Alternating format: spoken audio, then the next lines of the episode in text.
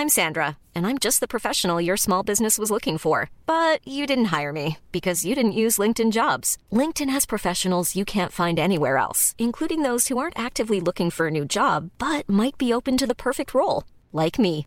In a given month, over 70% of LinkedIn users don't visit other leading job sites. So if you're not looking on LinkedIn, you'll miss out on great candidates like Sandra. Start hiring professionals like a professional. Post your free job on linkedin.com/people today. Ahora al aire, a la una, con Salvador García Soto. Un encuentro del diario que piensa joven con el análisis y la crítica. A la una, con Salvador García Soto.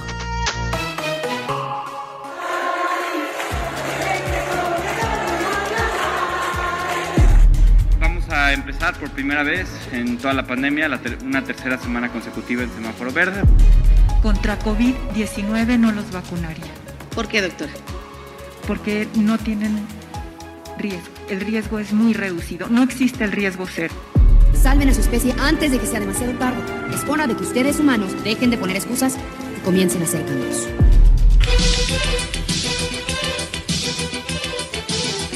Gracias por permitirnos estar con ustedes. En este programa les presentaremos varias cosas que esperemos sean de su interés.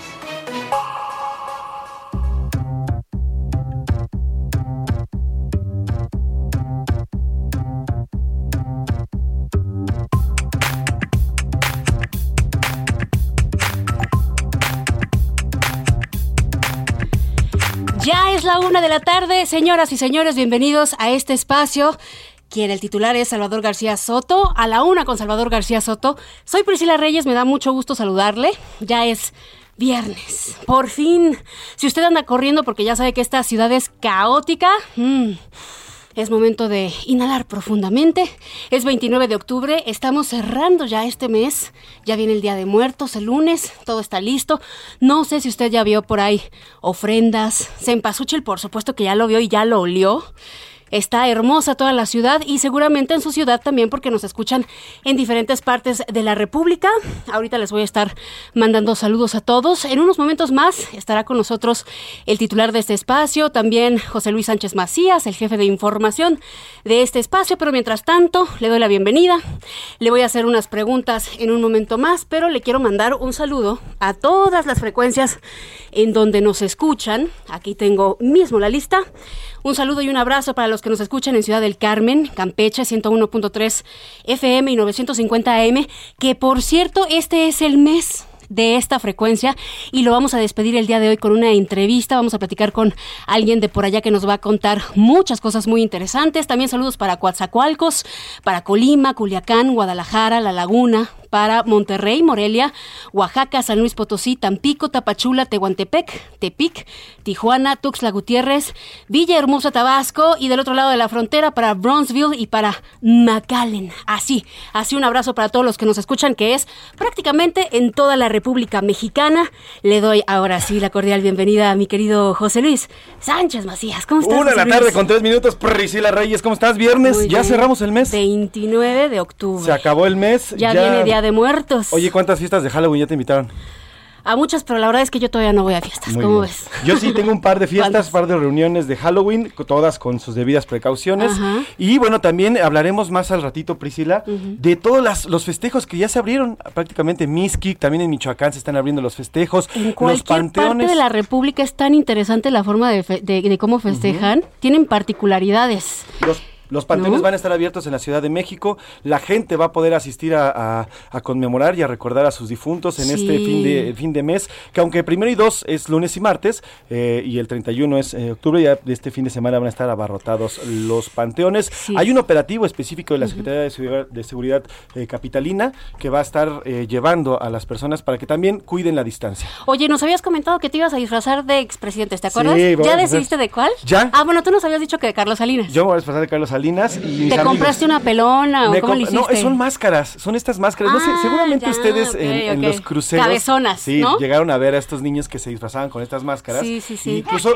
después, yo me acuerdo perfectamente, después del sexenio de, de Carlos Salinas, eh, hasta, hasta cuernitos de diablo le ponían a Ah, Carlos claro, Salinas, ¿se porque era el chupacabras, acuérdate, tenía cuernitos de chupacabras. Pero lo que sí te tengo que decir es que el disfraz, yo creo que más, eh, más común que vamos a ver en este fin, en este fin de mes y en estas eh, fiestas va a ser el de El, juego, de del los- calamar, por supuesto, de los guardias, De sobre los todo, guardias. y algunos están aventurando para disfrazarse de la niña. Oiga, mientras tanto, José Luis, ¿qué te parece si les platicamos qué va a haber en este programa, este programa de viernes? Acuérdense que los viernes siempre, siempre tenemos como que toda la energía hasta arriba, pero en viernes especialmente traemos todo, ¿eh? traemos música. También esta semana cerramos la semana del cáncer de mama, porque todo octubre fue el mes de cáncer de mama, el 19 es el Día Mundial del Cáncer de Mama, para, eh, pues obviamente, provocar que las mujeres y los hombres también nos autoexploremos. Y toda esta semana le hemos dedicado a eso con canciones, a las mujeres que atraviesan o que atravesaron esta enfermedad. Hoy se cierra esta semana, pero con canciones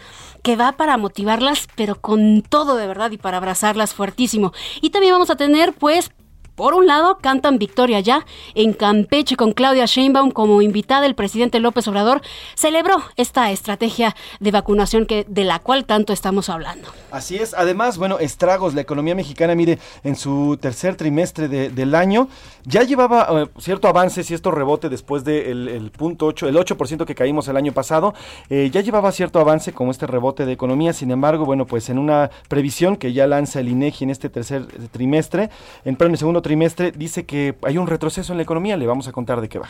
También hay eh, avances en esta caravana, a pesar de la lluvia, la caravana migrante avanza paso a pasito.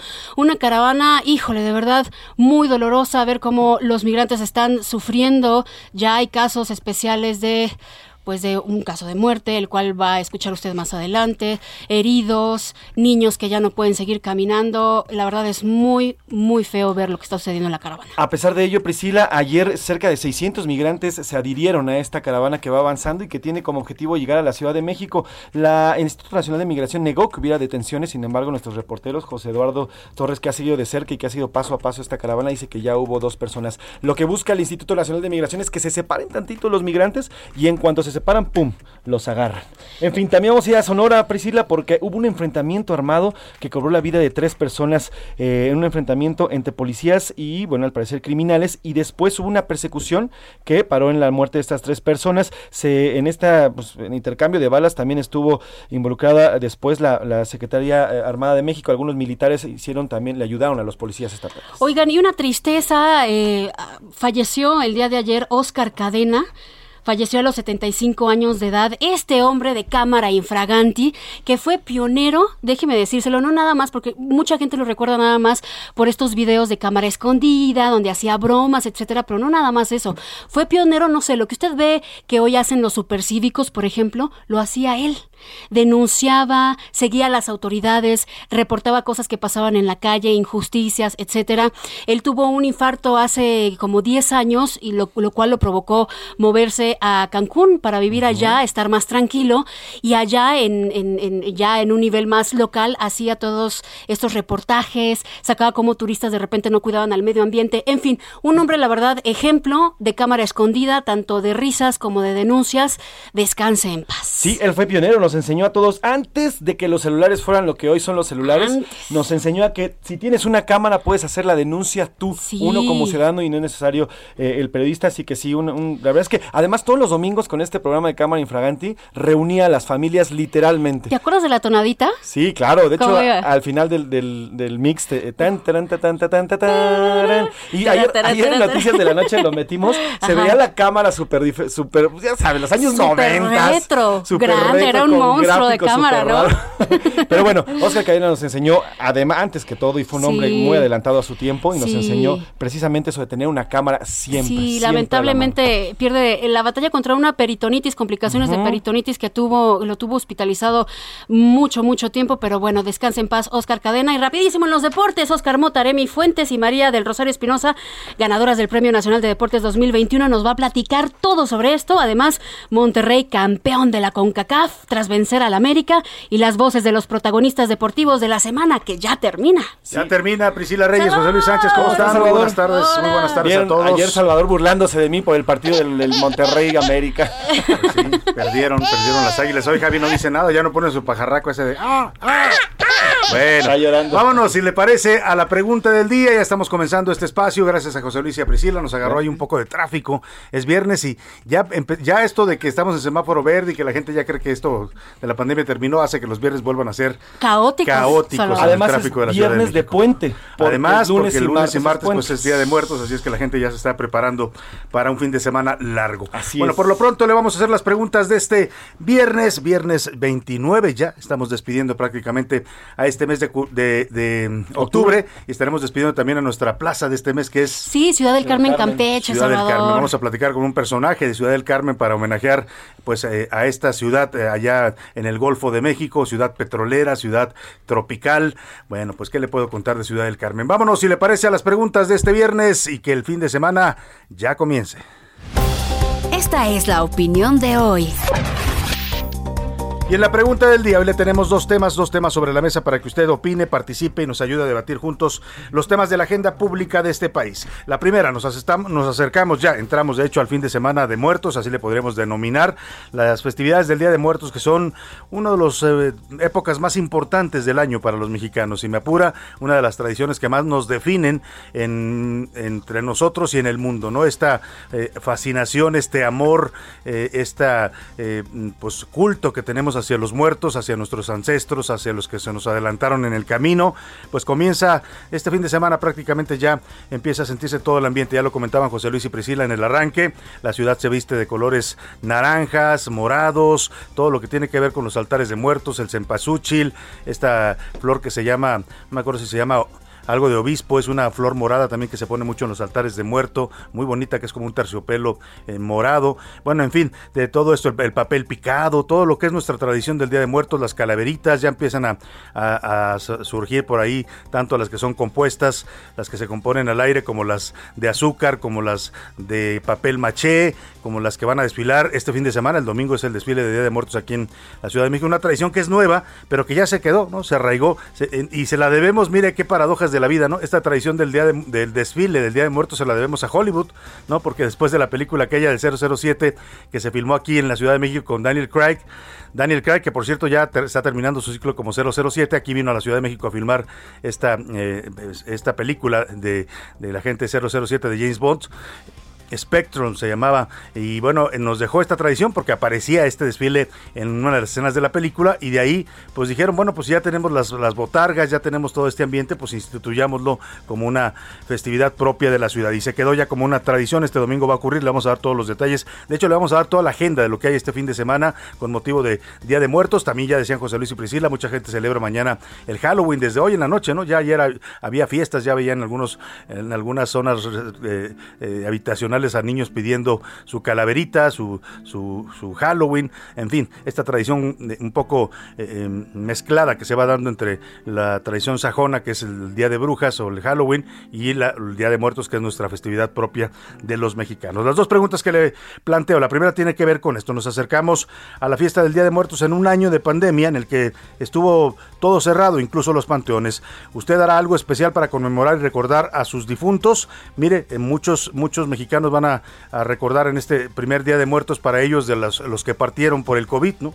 Y es un, un, recuerdo doloroso, pero también, también entra ya en esta festividad, en este culto que yo le decía tenemos por nuestros muertos. Le pregunto, ¿cómo va a celebrar y a conmemorar este Día de los Fieles Difuntos o de los Todos Santos? Le decía que también antes se llamaba Todos Santos esta festividad. Le doy tres opciones para que me conteste.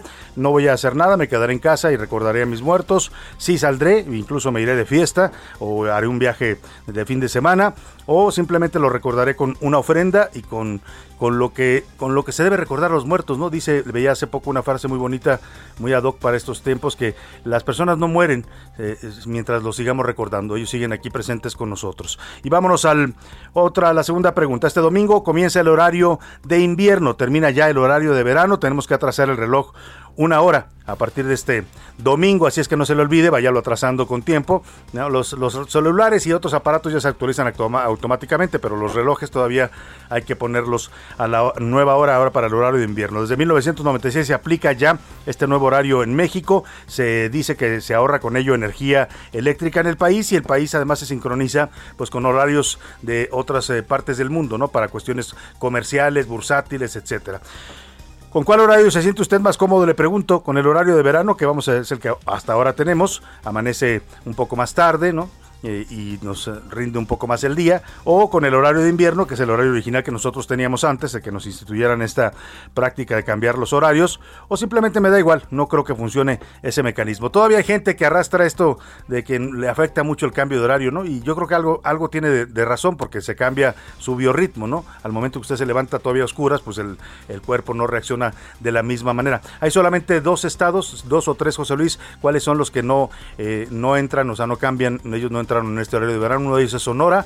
Eh, ahora le voy a decir cuáles otros estados que ellos siguen con su mismo horario, eh, no, no modifican el horario. Nunca, nunca aceptaron entrar porque además sus condiciones eh, climáticas mm, pues no les hacen necesario tener este tipo de horarios. José Luis Sánchez. La mayoría de los estados participa, como bien lo dice Salvador. Sonora y Quintana Roo no entran en esta modificación y los estados del norte que están justamente en frontera con Estados Unidos empiezan hasta el 31 de noviembre. Con Van este a cambiar, o sea, ellos todavía mantienen un mes más el horario de verano porque pues el sol pega de manera distinta allá, ¿no? Bueno, pues ahí está. Yo le pregunto a usted cómo ve este tema del horario de verano y por supuesto nuestras festividades del Día de Muertos. 5518 41 51 99 es el número de WhatsApp donde puede contactarnos, mensajes de texto o de voz. Usted decida como aquí lo que importa y importa mucho es que su opinión siempre cuenta y además sale al aire. Vámonos al resumen de noticias porque esto como el viernes, como el fin de semana y como el puente de muertos ya comenzó. Tragedia.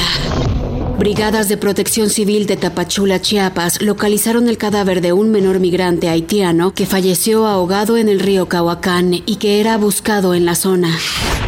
Protesta. Vecinos de Jaltenco, Estado de México, realizaron una manifestación en contra de la policía municipal y le prendieron fuego a 10 vehículos, entre ellos 5 patrullas. Criminal. Autoridades de Tlalnepantla detuvieron a Jorge David Valdés, quien le habría disparado a un chofer durante un asalto el 26 de octubre. Bajo el fuego. La madrugada de este viernes se registró un incendio en la central de abastos en Acapulco, en el cual fueron consumidos 20 puestos. Nuevo horario. Este domingo 31 de octubre concluirá el horario de verano, con lo que en la mayoría del país se tendrá que atrasar una hora el reloj para dar paso al horario de invierno. Una de la tarde con 16 minutos. Vamos a la información en este viernes. En la mañana hoy, desde el estado de Campeche, por allá anda de gira el presidente López Obrador, dijo que cumplió ya el compromiso de aplicar al menos una dosis de vacuna anti-COVID a mayores de 18 años. El Plan Nacional de Vacunación comenzó el 24 de diciembre de 2020 con personal de salud además de los soldados, pues que también están participando en esta campaña. Adultos de más de 60 años fueron los primeros maestros y luego adultos menores de 59 años para abajo. Dijo que van a seguir con las segundas dosis. el presidente es como la canción del Son de la Negra, ¿no? Dice que sí van a seguir, pero no dice cuándo. Segunda dosis, pues para ver a cuándo nos toca. Mucha gente todavía está esperando su segunda dosis. Y bueno, que también invita a los que no han querido vacunarse a que acudan y se acerquen a los módulos de vacunación. Dijo que la mayoría de las muertes en el país es de personas que no tenían dosis de vacuna. Y esto de las muertes ahora vamos a platicar porque ayer se dan a conocer datos del INEGI sobre el exceso de mortandad que vienen un poco a desnudar el ocultamiento de cifras, el subregistro que nos ha dado la Secretaría de Salud y el gobierno federal en el tema de los muertos por COVID. Parece que son muchos más, por lo menos 600 mil si contamos los 326 mil muertos excedentes que hubo en el 2020. Ya le doy detalles de eso, por lo pronto escuchamos al presidente que dice que sí cumplió. Es lo que él dice con la vacunación. Ya se cumplió con el compromiso de aplicar cuando menos una dosis a todos los mexicanos, mujeres y hombres mayores de 18 años. Ya avanzamos mucho. Desde luego hay quienes no han aceptado vacunarse, pero están cambiando de parecer. Y vamos a continuar con segundas dosis, bueno, pues ahí está lo que dice el presidente. Le faltó decir, como decía eh, su secretario de Relaciones Exteriores, el señor Marcelo Ebrar, misión cumplida. Misión cumplida, cada que llegaban un paquetito de vacunas decía misión cumplida, ya después de que lo empezaron, ahora sí que le empezamos a cargar carrilla a los medios, pues eh, lo dejó de decir, porque ¿cuál misión cumplida? Pues misión cumplida cuando ya estén todas las vacunas y cuando se hayan vacunado a todos los mexicanos. Antes, antes pues son fases, son etapas, que es lo que hoy celebra el presidente, que ya por lo menos todos los mexicanos adultos tienen al menos una dosis, es lo que celebra, claro, para tener un esquema completo de vacunación, pues se necesitan dos dosis. Con, una dosis todavía le puede pegar fuerte el, la COVID, la enfermedad de la COVID, y se puede usted complicar. ¿eh?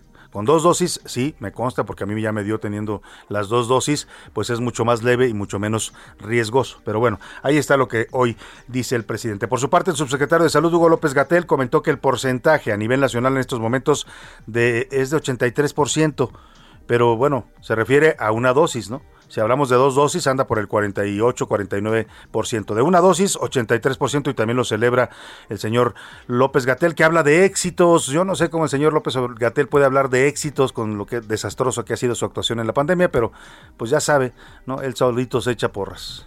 La conclusión de esta importante etapa y el cumplimiento de la meta a la que nos comprometimos, el haber puesto a disposición y buscado que se vacunara toda la población adulta de México, todas las personas que tienen 18 años o más, representan 74, más de 74 millones de personas. En este momento, 81% de personas ya tienen la vacunación con el esquema completo. Por hoy, meta cumplida, hemos vacunado a las personas adultas mayores de 18 años. Pues sí, pero no con dos dosis, secretario. Hemos vacunado con una dosis. Es que eh, eh, ha sido experto en eso el señor López Gatel, en, tergiversar las cosas, ¿no? Y acomodarlas como él quiere que suenen o como él quiere que se, se entiendan. La realidad es que, pues no, no podemos hablar todavía de 80% vacunados, no con dos dosis. La cifra es bastante clara y es oficial, además, también lo da la Secretaría de Salud. 49% de vacunación de adultos en México con dos dosis. Vámonos también, por cierto, en la mañanera desde Campeche. Otra vez andaba Claudia Sheinbaum en Campeche. Esto ya es bastante, pues si me permite la palabra, descarado, ¿no? Porque ¿qué tiene que hacer la jefa de gobierno en giras del presidente López Obrador? Nada.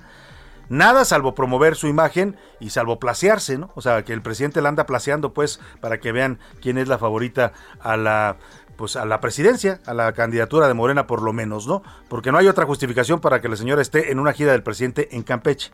Pero bueno, así son ya las cosas y ya estamos bastante descarados todos ¿eh? en este tema y sobre todo los morenistas y sobre todo la jefa de gobierno Claudia Sheinbaum que está, ya está en una campaña permanente. Lo que haga de aquí al 2023, que se define la candidatura, pues va a ser campaña. Así interprételo y véalo usted. Todo lo que haga y todo lo que está haciendo es campaña para tratar de ser candidata. Allá estuvo en Campeche y dijo que la capital ya terminó la vacunación al 100% de sus habitantes, al menos con una dosis. Dijo también que 94% ya tienen un esquema completo.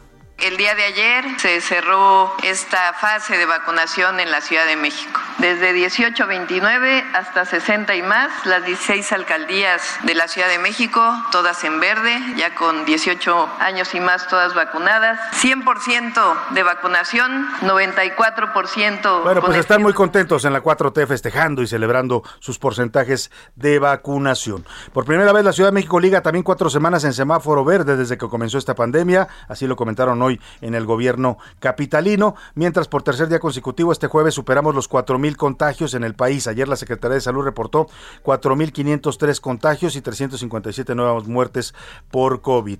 Oiga, por otra parte, la UNAM y el Sindicato Independiente de Trabajadores acordaron volver a las actividades presenciales. El personal administrativo de la UNAM ya volverá a las oficinas, perdóneme, no es la UNAM, es la UAM, la Universidad Autónoma de Xochimilco, ya vuelve a las oficinas el personal eh, administrativo y bueno, el primer grupo de intendentes y Servicios Médicos comenzaron ya labores. Otro grupo lo hará el próximo lunes. En el mundo, autoridades de Pekín, China, cancelaron cientos de vuelos. Han pedido a la población que pospongan bodas y hacer funerales ante nuevos brotes en China, que es el país de origen de esta pandemia. Oiga, se da a conocer hoy un dato eh, pues que confirma que la eh, economía se está frenando. Después de que íbamos en tendencia franca de recuperación de actividad económica, pues hoy el INEGI confirma que hay otro frenón. Laura Quintero nos explica.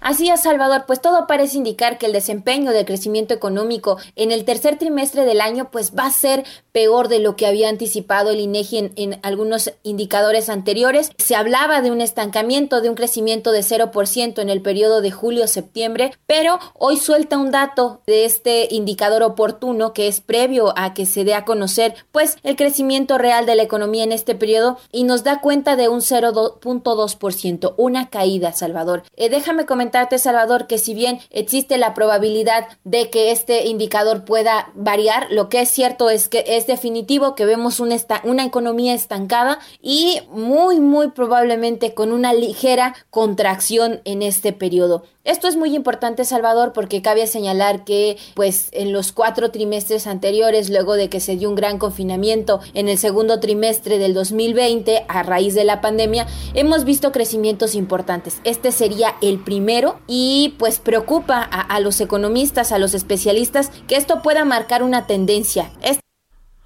Bueno, pues ahí está lo que dice Laura Quintero. Lamentablemente no son buenas noticias para la actividad económica y de la tendencia positiva que llevábamos de recuperación. Se habla hoy de un frenón a final del año. Vámonos a la pausa con Whitney Houston. Nos canta I'm Every Woman, Yo Soy Cada Mujer. 1992 la fecha, una canción que exalta el poder del género femenino. Ya regresamos.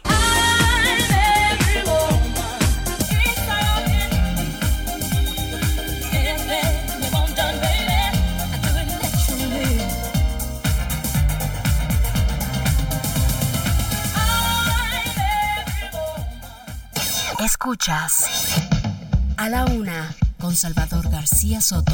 En un momento regresamos. Sigue escuchando a la una con Salvador García Soto.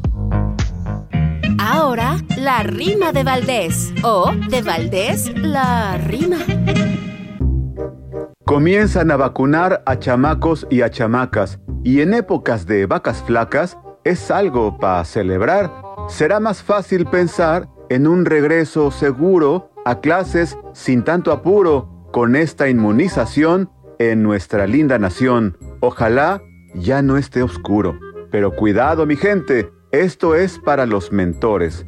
No son todos los menores, téngalo muy en la mente, a quienes de forma urgente les darán vacunación, sino que una condición de salud muy especial les brindará este esencial beneficio y bendición. Enhorabuena, qué bueno, a vacunarlos de una, y luego que la vacuna, con paso firme y sereno, se distribuya ya en pleno entre todos los infantes y volvamos, como antes, a estar sanos en familia, pero hay que estar en vigilia de inyectar a los faltantes.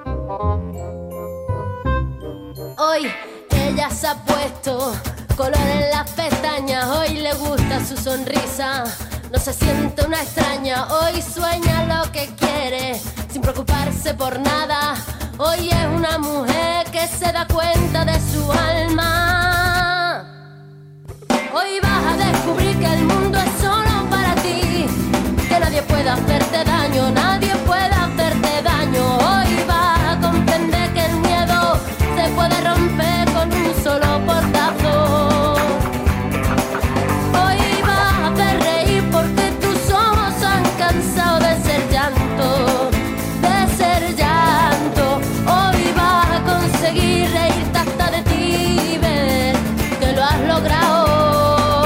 De la tarde con 32 minutos estamos escuchando a Bebe. Es, ella es cantante española, flamenca, gitana y canta esto que se llama Ella. Ella, dedicada a todas las mujeres. Estamos cerrando la semana de las guerreras, las guerreras contra el cáncer de mama en México y en el mundo. En este mes que estuvimos recordando la importancia y la concientización de eh, autoexplorarse, de cuidarse, de estarse checando y detectar cualquier anomalía en los senos para evitar un cáncer que puede ser prevenible si se detecta a tiempo. Escuchemos un poco más de esta cantante flamenca, ella.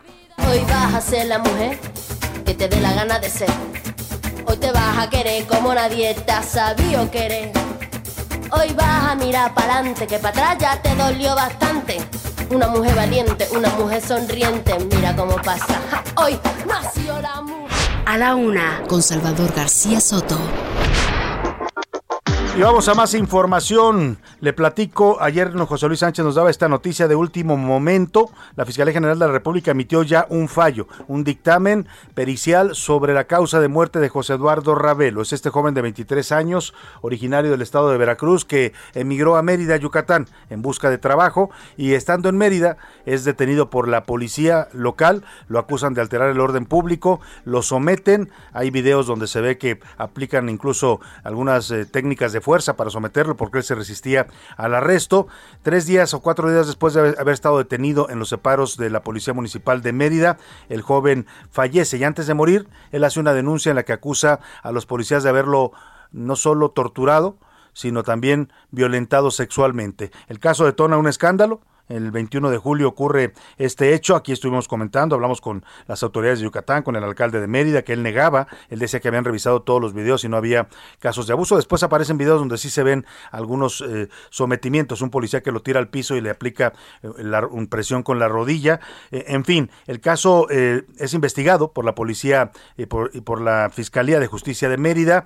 Determinan separar a cuatro policías acusados de abuso en principio y cuando está el escándalo, la familia irrumpe, la madre, los hermanos de este joven José Eduardo Ravelo, y exigen justicia y dicen que no creen en las autoridades que están protegiendo a los policías abusivos. Esto provoca la atracción del caso por parte de la Fiscalía General de la República y este jueves la Fiscalía Federal determina que no hubo ni tortura ni violación en contra de José Eduardo. Dice después de haber exhumado el cuerpo y haberle practicado una nueva necropsia que la causa de la muerte fue una neumonía no relacionada con ningún traumatismo durante su arresto. Pero ahora, ahora el escándalo y la polémica lo desata el fallo de la Fiscalía, el dictamen pericial. La familia está inconforme, dicen que a ellos no les avisaron, que no han visto las pruebas de que lo que investigó la Fiscalía sea cierto. Incluso la Comisión Ejecutiva de Atención a Víctimas, pues se queja de que la Fiscalía está actuando de manera insensible y haya emitido un fallo sin haber previamente pues consultado y, e informado a, las, a la familia de la víctima. Vamos a escuchar parte de una entrevista que le realizó ayer José Luis Sánchez a Dora María Ravelo, la madre de José Eduardo, que rechaza el resultado de esta necropsia y le manda este mensaje al presidente López Obrador. De verdad, yo jamás me esperaba esto. Él seguramente se va a lavar las manos porque va a decir, yo cumplí, yo la ayudé, yo la puse en contacto con la Fiscalía General de la República, ahí yo no puedo meter las manos porque ellos le dieron su dictamen, pero un dictamen mal hecho porque a mí no me comunicaron nada. Así de fácil. Eso es lo que yo le diría al señor presidente de la República. ¿Usted está convencida de que José Eduardo fue asesinado por los policías y fue también agredido sexualmente? ¿De eso usted no Así es, porque él, en primer lugar él no se pudo haber violado solo. Eh, no se pudo haber golpeado solo, no se pudo haber lastimado un pulmón él solo. Estoy todavía en shock, a helada a lo que está pasando con la Fiscalía General de la República, porque antes que me pregunte decirle que no sé nada, estoy igual que ustedes, a mí estos señores no me avisaron nada. No tengo ni idea por qué este, sacaron ese comunicado. Sé que ellos están violando mis derechos porque no me avisaron. Yo soy la última en enterarme. Y es que sí suena extraño que la fiscalía haya emitido un comunicado con una conclusión tan fuerte como esta de que pues fue una causa de muerte natural sin haberle informado previamente a la familia. Ya incluso lo cuestiona la Comisión Ejecutiva de Atención a Víctimas que dice que en todo caso para ellos esto no es conclusivo, que la investigación sigue en fase preliminar. Ya escuchó usted a la madre pues indignada porque dice que ella no no cree en esta necropsia ni en este resultado que da la fiscalía y también hablamos habló José Luis Sánchez con el abogado, el abogado que defiende a la familia de José Eduardo Ravelo eh, y esto es parte de lo que le dijo una demanda por vía civil en contra del gobierno del Estado y la Fiscalía General del Estado en virtud de las deficiencias y la intención, es decir, conociendo que mis representados no habían participado en estos hechos delictivos, aún así presionaron a los testigos, que, que es parte de la investigación que está haciendo la Fiscalía General de la República, cambiaron dictámenes periciales, alguien tiene que asumir esta responsabilidad porque mis representados fueron exhibidos mediáticamente, fue un hecho notorio. Al día de hoy, todavía ellos tienen el carácter de investigados, al día de hoy. Derivado de la, de la consecuencia de esta necropsia, vamos a suscitar un ejercicio de la acción penal y ya eh, esperamos concluir con muy representados en lo que respecta a la Fiscalía General de la República y dar, dar por cerrado este tema en lo que respecta. Evidentemente ellos tendrán que hacer otros actos de investigación y continuar con la realidad o con, con la verdad histórica de los hechos y podrán haber otros investigados, pero al menos mis representados, me adelanto, no solo mis representados, sino ningún elemento de la Corporación Policíaca Municipal. Bueno, perdóneme, este es David Dorantes, el abogado de los policías, no es abogado de la familia Ravelo, sino abogado de los policías. Él defiende la inocencia de estos policías y ya escuchó usted, van a poner una demanda civil ahora los policías en contra del gobierno de Yucatán, la Fiscalía y el gobierno de Mérida por haberlos pues acusado de un crimen que ellos dicen son inocentes. Eh, también la Fiscalía de Yucatán se va a separar de sus cargos, ya anunció a los involucrados en este caso, agregó que serán puestos a disposición de las autoridades. Ahí dejamos el tema y vámonos a otros asuntos importantes también. A la una, con Salvador García Soto. Oiga, la corrupción. La corrupción es un tema del que México no ha podido escapar, ni aún con el discurso del presidente López Obrador, ¿eh? que afirma un día sí y otro también que ya se acabó la corrupción, como si se acabara por decreto la corrupción, que en su gobierno ya no hay corrupción, cuando hemos visto pues cada caso y cada escena y cada investigación de secretarios directivos de este gobierno. ¿Qué me dice usted de los hermanos del presidente, de sus parientes que reciben contratos, en fin? El tema es que en algunos escenarios, como la Convención de Naciones Unidas contra la Corrupción, que está suscrita por 180 estados y países miembros, busca fortalecer la prevención y el combate a esta problemática a través de investigaciones y enjuiciamientos, que es lo que ha faltado en México. ¿eh? Mucho discurso contra la corrupción, pero pocos juicios y pocas gentes acusadas y sometidas a juicio eh, penal por temas de corrupción. O sea, el caso de Lozoya y un par ahí que han metido a la, bueno, Rosario Robles y eh, por ahí el ex senador panista Jorge Luis Lavalle, no hay más gente acusada de corrupción a pesar del discurso gubernamental. Le platico todo esto porque pues es un tema que ha sido insignia aquí en el gobierno de López Obrador. Y precisamente el presidente López Obrador, ayer eh, leía yo una columna muy interesante del doctor en Derecho Emilio Rabaza Gamboa, en el que adelantaba que en su visita a la ONU que va a realizar en próximos días el presidente ha confirmado que va a la al Consejo de Seguridad de la ONU y que plantea el presidente o piensa proponer una iniciativa para encabezar una Corte Internacional Anticorrupción, para crear esta Corte Internacional Anticorrupción. Tengo el gusto de saludar esta tarde en la línea telefónica al doctor Emilio Rabasa Gamboa, docente e investigador del Instituto de Investigaciones Jurídicas de la UNAM. ¿Cómo está, doctor? Qué gusto saludarlo. Buenas tardes. Igualmente, don Salvador, gracias por eh, tenerme aquí en su programa y con su auditorio. Al contrario, doctor, leíamos con atención su columna que publica usted en el Universal. Ahora nos va a decir usted qué día podemos, qué días podemos leerlo. Entiendo que ya va a estar publicando con más periodicidad, pero le quiero preguntar de eso que anticipa usted, esta idea que tiene el presidente López Obrador de impulsar una corte internacional anticorrupción. Bueno, en realidad la idea es mía.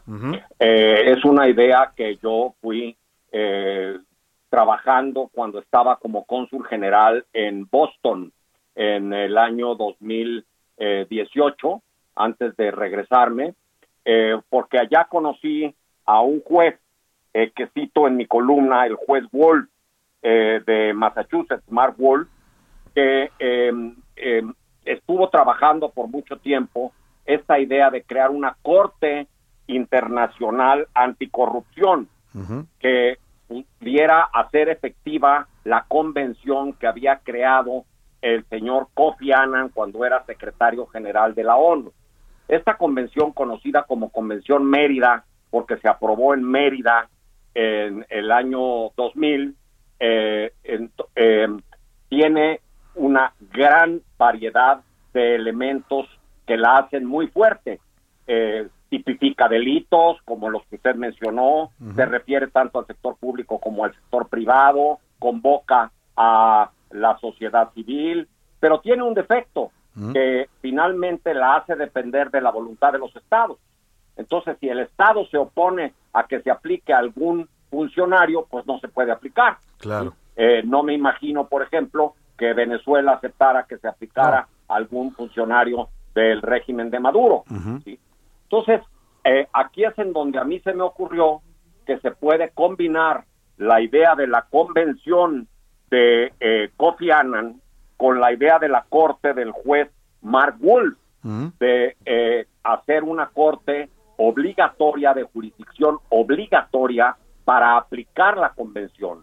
Y esta idea se la propuse hace más de un año al embajador Juan Ramón de la Fuente.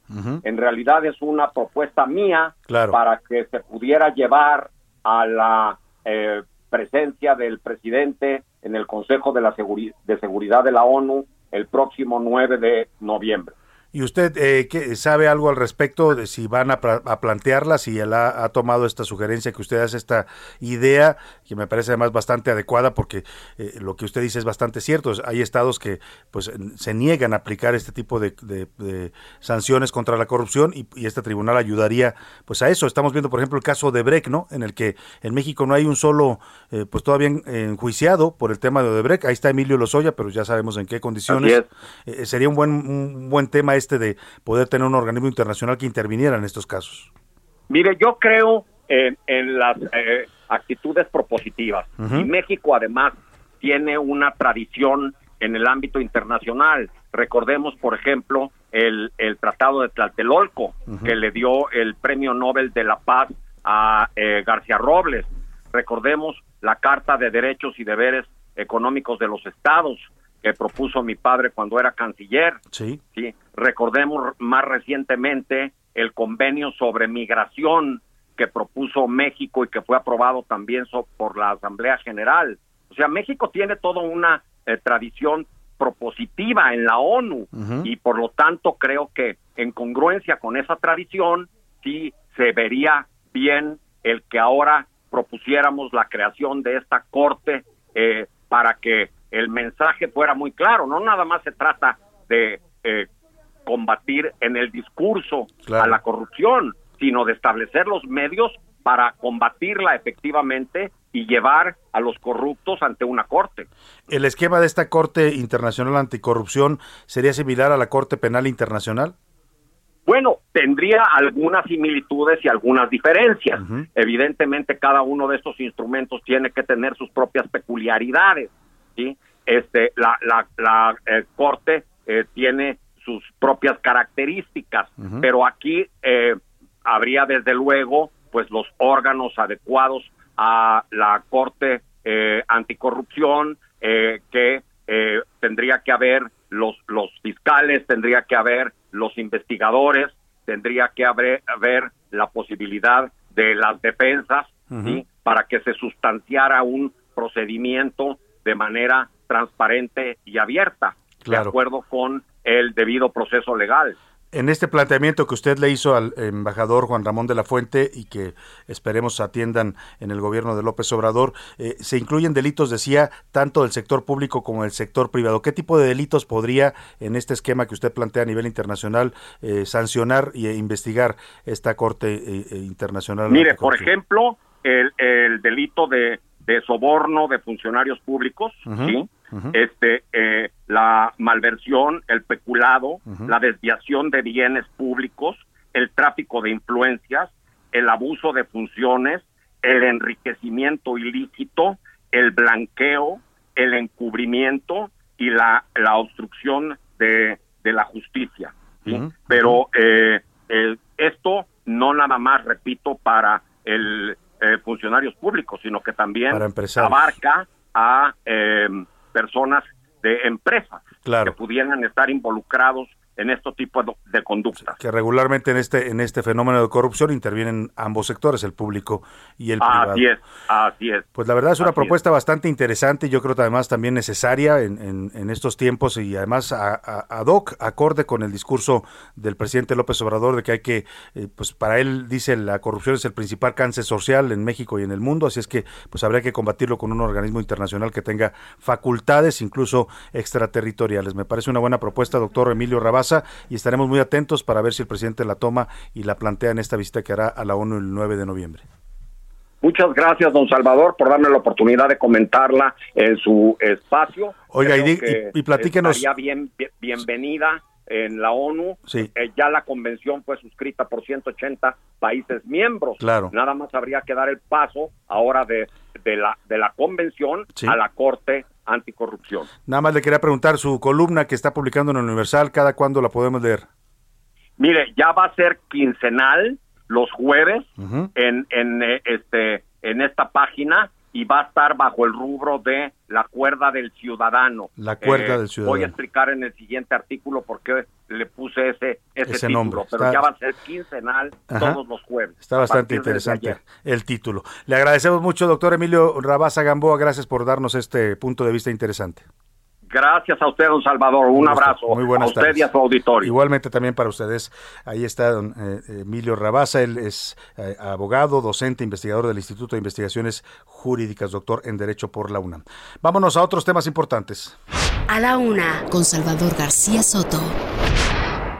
Ya que hablamos de la UNAM, ya que estamos, estamos hablando con un destacado académico de la UNAM como es el doctor Rabasa, pues vamos a, retomar el tema de estas críticas que ha venido realizando el presidente López Obrador contra la UNAM. Han generado toda clase de reacciones e interpretaciones. Bueno, el propio presidente ya un poco, le decía yo ayer en esta figura de, de pócar, abre sus cartas, ¿no? Y habla por primera vez de una reforma para la UNAM, algo que ya habíamos anticipado aquí, que se ve venir como un intento pues de modificar el actual modelo universitario, no solo de la UNAM, sino de todas las universidades públicas del país país con afanes de control político, con afanes de ideologizar a estas universidades que el presidente se queja, sobre todo en el caso de la UNAM, que se han derechizado y se han vuelto neoliberales. Para que nos dé su opinión sobre este tema, hago contacto con Jesús Zambrano, presidente nacional del Partido de la Revolución Democrática. Don Jesús, qué gusto saludarlo, muy buenas tardes. Igualmente, Salvador, con el gusto saludarte y a tus órdenes, como siempre. ¿Cómo ven ustedes desde el PRD esta propuesta y esta, pues esta actitud del presidente ya de franco ataque en contra de la UNAM? Tiene varias aristas, Salvador. Una es esta que tú mencionabas ahorita, de un, una pretensión de control político, como lo expusiste en tu columna hace apenas unos días, ayer o antier. Sí.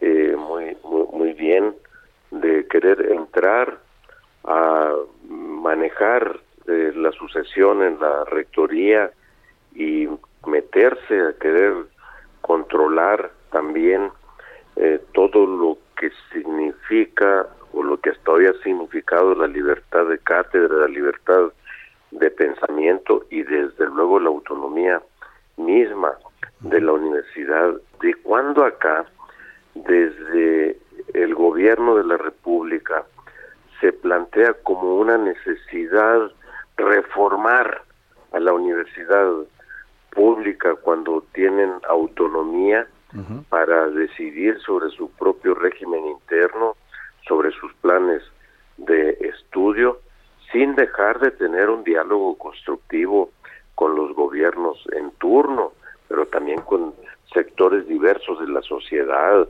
empresariales, organizaciones civiles, etcétera, para estar viendo por dónde va el pulso uh -huh. de la vida misma del país en general y en nuestro caso concreto de la gran ciudad de México, más allá de, de la Ciudad de México eh, constitucionalmente concebida, sino la zona metropolitana. Uh -huh. Entonces, hay una pretensión clara de meterse a controlar. ¿Y por qué quererlo hacer así? En primer lugar, porque eh, al igual que con el trato que le está dando a los investigadores, los ahora vergonzosamente vemos las imágenes de investigadores científicos que comparecen ante sí. la Fiscalía General de la República, eh, no le gusta el pensamiento crítico, no le gusta que la gente con libre pensamiento exponga abiertamente sus puntos de vista y que los datos que arroja la investigación científica uh -huh. que se contrapongan a lo que él le llama los otros datos que son sus datos, que es su verdad. Y desde luego también está eh, toda la pretensión de querer entrar a un proceso ya de lleno uh -huh. de sustituir eh, el papel de las universidades públicas, particularmente de la UNAM, sí. por las universidades patito que están creando que para lo único que han servido es para consumir los recursos públicos. Claro, que además son un, son un, son una, una, vergüenza con todo respeto porque no solo no han formado buenos profesionales estas universidades Benito Juárez que creó el presidente aquí en la Ciudad de México, sino ahora tienen escándalos también de corrupción en los manejos de recursos públicos. Así es, absolutamente. Incluso la propia Universidad de la Ciudad de México, la eh, que se creó precisamente cuando él era jefe de gobierno, uh -huh. eh, pues no ha aportado gran cosa al desarrollo eh, de la vida eh, intelectual, científica, académica, productiva del país, Salvador. Claro. Entonces, y luego también hay que decir que otra de las aristas que tiene esta reiterada ofensiva contra la UNAM es eh, el, el, el, el, querer desviar la atención, que la gente no se fije en los grandes problemas que sigue habiendo en el país. Entonces, a ver ahora con quién me peló, con quién invento un pleito, eh, junto con sus pretensiones no deja de lado. Sí, que no tenga un trasfondo, ¿no?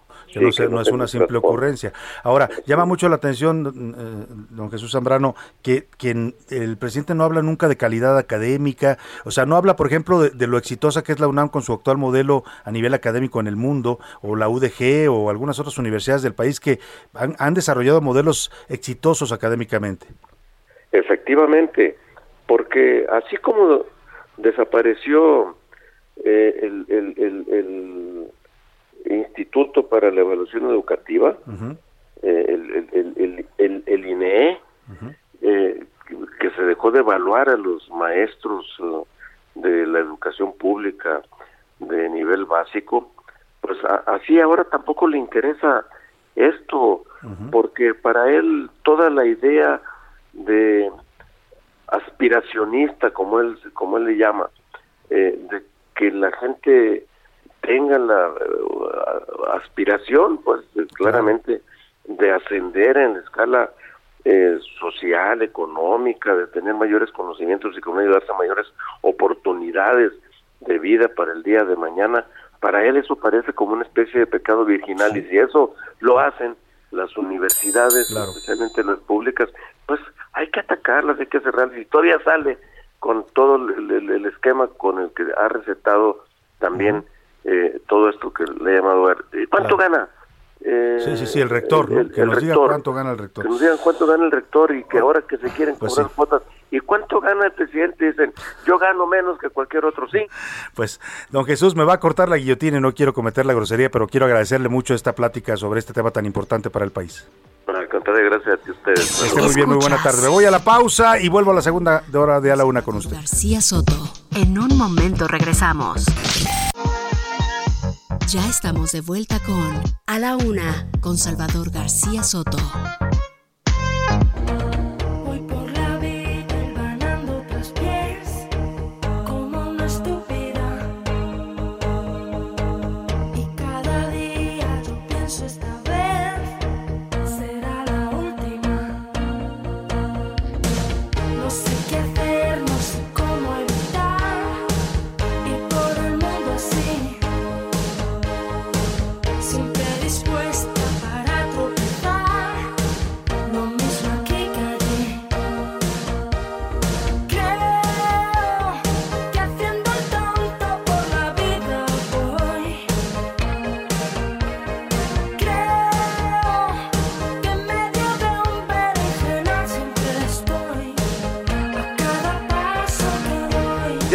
Son las 2 de la tarde en punto en el centro de la República. Los saludamos con mucho gusto. A esta hora del mediodía estamos iniciando la segunda hora de A la Una. Vamos ya a la segunda parte de este espacio informativo, comenzando también ya la tarde de este viernes. Se comienza a sentirse ambiente ya de fin de semana y también de celebración de muertos en la Ciudad de México. Espero que también en la ciudad donde usted nos escucha, les mandamos saludos a todas las ciudades donde sintonizan el Heraldo Radio en la República Mexicana. También ya estén inmersos en, este, en esta bonita tradición que tenemos los mexicanos en esta tradición tan importante que nos define, pero que además significa mucho para nosotros. ¿eh? Más allá, va más allá del, del colorido, de la de, la fiesta.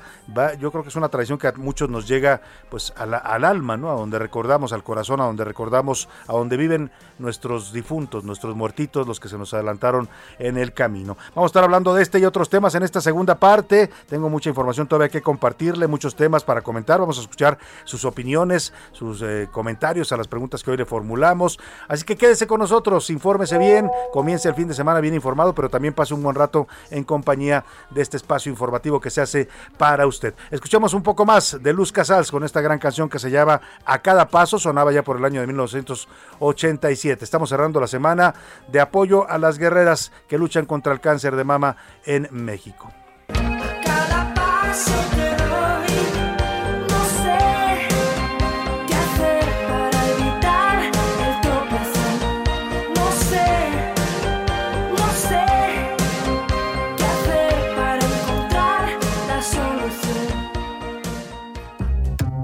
Y bueno, pues además una voz muy, a mí me gusta mucho, es una de mis voces favoritas, la de Luz Casal, eh, tiene una, además una gran producción discográfica, esta era de sus inicios, de sus arranques allá en todavía la eh, ola del rock en español que venía en esta parte desde España, hoy tiene ya también una madurez musical mucho más importante. Pero vamos a los temas que le voy a tener en esta segunda parte, un desalojo en Avenida de los Insurgentes ah, y San Marcos, esto en la alcaldía de Tlalpan, Insurgentes Sur efectivamente, terminó con detonaciones de arma de fuego, estaban de desalojando un predio invadido, pero pues se pusieron bravos los invasores y terminaron dañando la estación La Joya en la línea 1 del Metrobús. Le voy a platicar este incidente violento que se suscitó allá en el sur de la Ciudad de México. También en dos semanas podrían concluir los trabajos de la zona afectada en el Cerro del Chiquihuite, eso en Tlalnepantla, ya después del pues eh, se que han removido los escombros, han eh, pues eh, hecho claramente el inventario de los daños que dejó este desgajamiento del cerro ocurrido el pasado 10 de septiembre. Este fin de semana, ya lo sabe usted, y estamos ya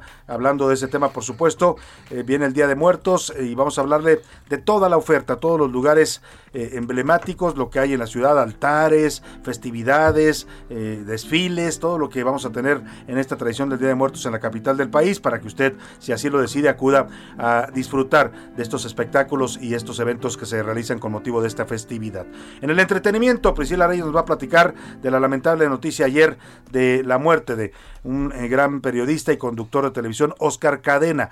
Todos lo recordamos por su cámara infraganti, fue uno de los precursores en México del uso de esta cámara escondida, ¿no? Tanto para denuncia cívica, porque él hacía mucha denuncia en contra de ciudadanos que cometían eh, infracciones o que violaban la ley, como también para lo que después se utilizó, que eran las bromas en la televisión, ¿no? Un gran periodista sin duda y un gran conductor. Ya están conmigo aquí en, la mesa, como siempre a esta hora del día, y, saludo con gusto a Priscila Reyes y a José Luis Sánchez. ¿Cómo están? Bienvenidos ambos. Muy bien, hola. Salvador, ¿cómo estás? Hola, querido Jay. Salvador, gracias Soto, Priscila Reyes, bonito viernes. Bonito viernes para los dos. ¿Querías comentar algo de Oscar Cadena, Priscila? Sí, también de denuncia de autoridades. O sea, ah, fue el primero que exhibía autoridades haciendo ahí tracañuelas, este, recibiendo mordidas, por ejemplo. Tuvo este doble componente, porque cuando arranca su programa en Imevisión, lo que antes era Imevisión, Canal 13, eh, era, tenía más ese componente social de denuncia. Cuando pasa después a Televisa, porque ya, Televisa, ya era más, más de bromas y de risa, ¿no? Sí, sí, y incluso también fue de los primeros en meter los videos chistosos que tenía la familia guardados y que se le ocurría meterlos y entonces él los reproducía en su programa. Ese de la tía que se cayó. Para los chavos jóvenes que nos oyen milenios, eso fue antes de las redes sociales. Exactamente. ¿no? teníamos redes sociales, entonces la televisión era la que nos abastecía de estos videos caseros que eran divertidos. Grababas con tu Handicam, tu High 8 y ahí lo tenías guardado. VHS, ese camarota enorme, ¿no? Que, que cargabas, parecías cámara de reportero de guerra. Pero bueno, Vamos a las preguntas de este día. En este viernes hicimos dos planteamientos. Uno que tiene que ver con la celebración del Día de Muertos, eh, cómo lo celebra la gente, qué tan importante es para ellos. Y el segundo, José Luis Sánchez. El horario de verano. Este domingo inicia el que, al parecer, mira, aquí en la encuesta, Salvador, en el equipo. En cabina, ¿qué dicen? Aman el horario de invierno este que Que es el original, por cierto, ¿eh? ¿Por qué lo aman? Pues Porque es el original, Salvador. El otro te saca totalmente de tu reloj biológico. Así es. Sí tiene un impacto. Dice Laura Mendiola que siente que duerme más. El tema no es dormir más, es dormir bien y si se puede acompañado, pues mejor. Eso, eso tele. No te creas, la verdad. Pero sí, eh, la verdad es que hay gente que sí, sí le afecta estos cambios, estos movimientos, y sí tiene una razón, ¿eh? no solo que seamos eh, especiales, sino que sí nos altera el reloj. Sí, es verdad, absolutamente tiene, tiene consecuencias eh, físicas y mentales, eso así. Sobre todo si usted se levanta temprano, ya con este horario va a haber luz. Una cosa es que te levantes a las 7 en este horario. exacto. Y está todavía oscuro. Todavía medio oscuro. Y ya en invierno te levantas y ya. Super día. Y lo mismo si sale a las 6 de la tarde en este nuevo horario, ya está oscuro. Ya empieza a oscurecer. Exacto. Y ahorita, si sale cerca de las 8, todavía hay un dejo de luz ahí que usted puede ver. Efectivamente, pues hay que, no lo olvide, este domingo retrase su reloj una hora. Aunque la mayoría de los, de los dispositivos ya inteligentes, Salvador, solito lo hacen. Teléfonos y, algunos aparatos, todo eso. No sé si ustedes creen. Pero tu relojito de pulsera, claro. que darle pero ¿a poco no es una bendición que se haga eso? Porque ahí les encargo cuando empezó esto a hacerse, ¿cuánta que no había gente todavía estos dispositivos eh, perdió vuelos, digitales. La gente perdió vuelos, claro. Todo. O llegabas a trabajar una hora tarde y te decía tu jefe, ¿qué pasó? Sí. Hola, de a las 7, jefe, sí, pero es nuevo horario. Ay, perdón. O los que se quedan en la fiesta a fuerza, ya, ya, ibas a las 3, ya son las 2. Ya bueno, Algunos lo ven también con ventaja porque cuando nos ponen el horario de verano perdemos una hora, pero en este horario de invierno la recuperamos, ¿no? Exactamente. Se puede usted durar durar, eso, Tilín, lo puede durar una hora más en la fiesta, pues este viernes. Venga, eh, con las respuestas del público, Priscila Reyes, ¿qué dice el público? Salvador, José Luis y Priscila, buen día. Acá en Monterrey se festeja con Santa Claus, no con los Reyes Magos. Se festeja Halloween en lugar del Día de Muertos y ya se está haciendo tradición la celebración de Acción de Gracias. Lo dice desde Monterrey Raúl Rodríguez. Hay más influencia sin duda en Monterrey y en algunas ciudades eh, que están más cerca de la frontera con Estados Unidos, también de las tradiciones eh, eh, sajonas o estadounidenses. Y está bien, son sus tradiciones, ¿no? Carlos Rodríguez de Iztapalapa, Día de Muertos, solo ofrendas, cero celebraciones, no estamos para eso, persiste la pandemia. Mm. Y dos, es mejor el horario de verano, rinde más el día y sí hay ahorro de energía. Muchas gracias por su opinión. Em, Gatel es el menos culpable, es voluntad propia contagiarse o no, nos Uy, dicen Gatell por es totalmente inocente. Blanca Palomita, el señor Gatel. Antonio sí, Ayón. responsabilidades de cada uno de nosotros, ¿eh? Pero él tiene una responsabilidad pública y sí Una debiera influencia en la y gente. tiene una influencia en la gente y se equivocó en muchas ocasiones. Eso es lo que se le cuestiona, no que sea responsable de que nos enfermemos o no. Y yo conozco a muchas personas que se contagiaron no porque fueron responsables ellos, ¿eh? Muchas personas adquirieron el COVID por trabajando, no se cuidó, saliendo, trabajando, por- saliendo. porque llegó un compañero irresponsable y los contagió, o en la familia el sobrino que andaba de parranda, pues contagió a, a los padres y a, los- a los abuelos, en fin. Antonio Ayón desde Zapopan, Jalisco, buenas tardes a todos. Yo voy a pasármela en casa reflexionando, aunque no es común pensar en la muerte, es la realidad, todos vamos por el mismo destino. La segunda pregunta, el horario de invierno para mí es el mejor. Dice un dicho que lo único cierto en esta vida es la muerte, ¿no? Es lo Y único pagar impuestos. cer- cer- la única certidumbre que tenemos que un día nos vamos a morir. Pagar impuestos, quién sabe, porque hay muchos que lo brincan, ¿no? Pero bueno, Eh, muchos saludos para todos por acá, dicen. Eh, muchos saludos para todos los que están en la cabina. Muchas gracias. Buenas tardes. El horario de verano no sirve para nada. ¿Por qué será que AMLO, cuando fue jefe de gobierno, se oponía a ese horario Sí. y ahora ya no dice nada? Pues porque es una regulación internacional. Yo le decía, además de, de este tema de ahorrar energía, que sí se ahorra un poco porque pues se prenden las luces más tarde con el horario de verano, el, el tema es que también lo hicieron para ajustarnos a algunos horarios internacionales, pues tiene que ver con los mercados financieros y todo eso. Por eso el presidente no lo va a mover porque a estas alturas provocaría problemas país. Por economía y pandemia me quedaré en casa este año, ni a blur. Qué locura el cambio de horario. Imaginé a Priscila llegando a la cabina con el corazón en la mano. Cuando Muchas llegaste, gracias. sí, te estabas agitada, ¿verdad? Es que a todos... No funcionaban los elevadores, Salvador, y tuve que echarme dos, no, fueron tres pisos porque estaba en el sótano, tres pisos de escaleras a corrida. Con Usted razón. dígame si no le va a faltar el oxígeno. Es que el radio es muy traicionero. Si usted corre tantito antes de llegar aquí al micrófono, llega se le nota. ¿no? Sí, exactamente. Pero bueno, eh, ¿cuál es la misión cumplida del, pro- del programa de la vacunación cumplida? ¿Por qué no se vacunó a los demás trabajadores esenciales como los policías y los demás realmente están vacunados? Todos los mexicanos cuando haya cuatro o cinco olas de contagio de gobierno, perdón, no tiene comas, no creo que así va el Pues sí, sí, no, no, no hay misión cumplida. El presidente habló, no de misión cumplida, pero sí dijo que había cumplido su promesa, ¿no? De que iba a vacunar a todos los mexicanos para estas fechas. Pues sí, con una dosis nada más. Y mire, mientras aquí en México estamos celebrando esta misión cumplida, entre comillas, en Estados Unidos ya están planificando la tercera dosis de la vacuna y ya se aceptó Acá además. no llegamos a la segunda todavía. y Ya, y ya se aceptó además la vacunación para niños de 5 a 12 años. Ya, están vacunando feria. a sus niños en los. Estados Unidos.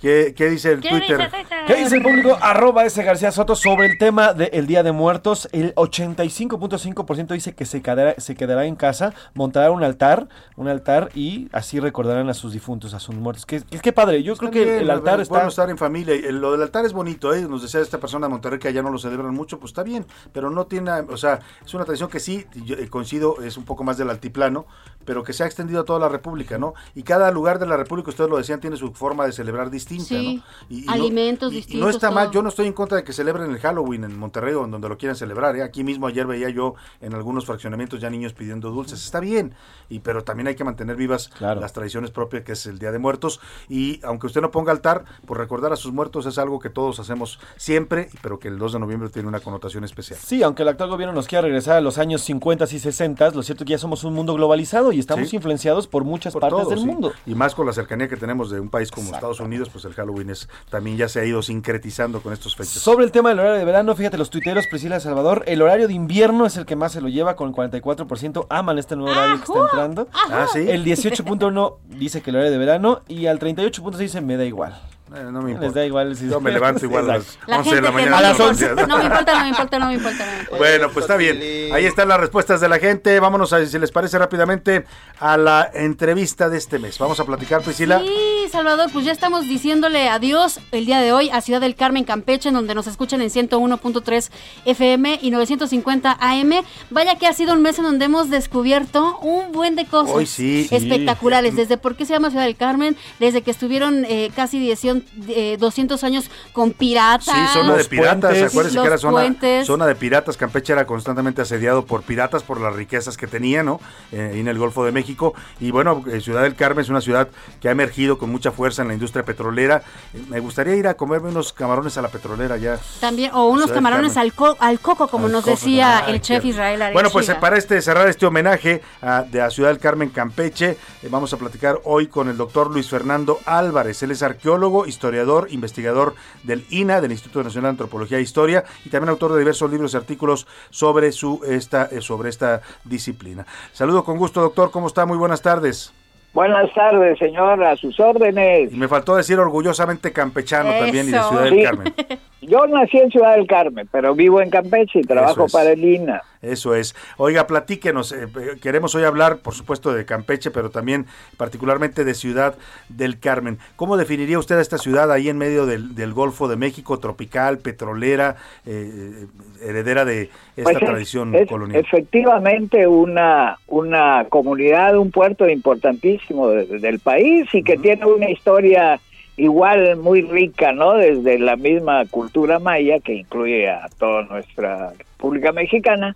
Y de ahí pues viene, como usted comentaba brevemente hace ratito, eh, viene la ruptura, viene el encuentro con Europa y, eh, y, y creo que España no tenía los suficientes recursos para, para abarcar toda la península de Yucatán porque estaban enfrascadísimos en, en invertir en el centro de México y no tenían, yo creo que el- eh, costó mucho trabajo a los Montejo convencer a, a la dirigencia virreinal y, y peninsular española para que les dieran dinero y, y ocuparan la península de Yucatán. Y entonces fueron realmente eh, regiones muy chiquitas, ¿no? Hacia el oeste, lo que es la cosa del Golfo de México, y hacia el norte, hasta Mérida, más o menos llegaba ese, esa nueva población eh, novohispana. Claro. Y entonces resulta que hacia el oriente pues se fueron eh, escondiendo prácticamente los mayas sobrevivientes, los itzaes, reconocidos en la historia indígena mexicana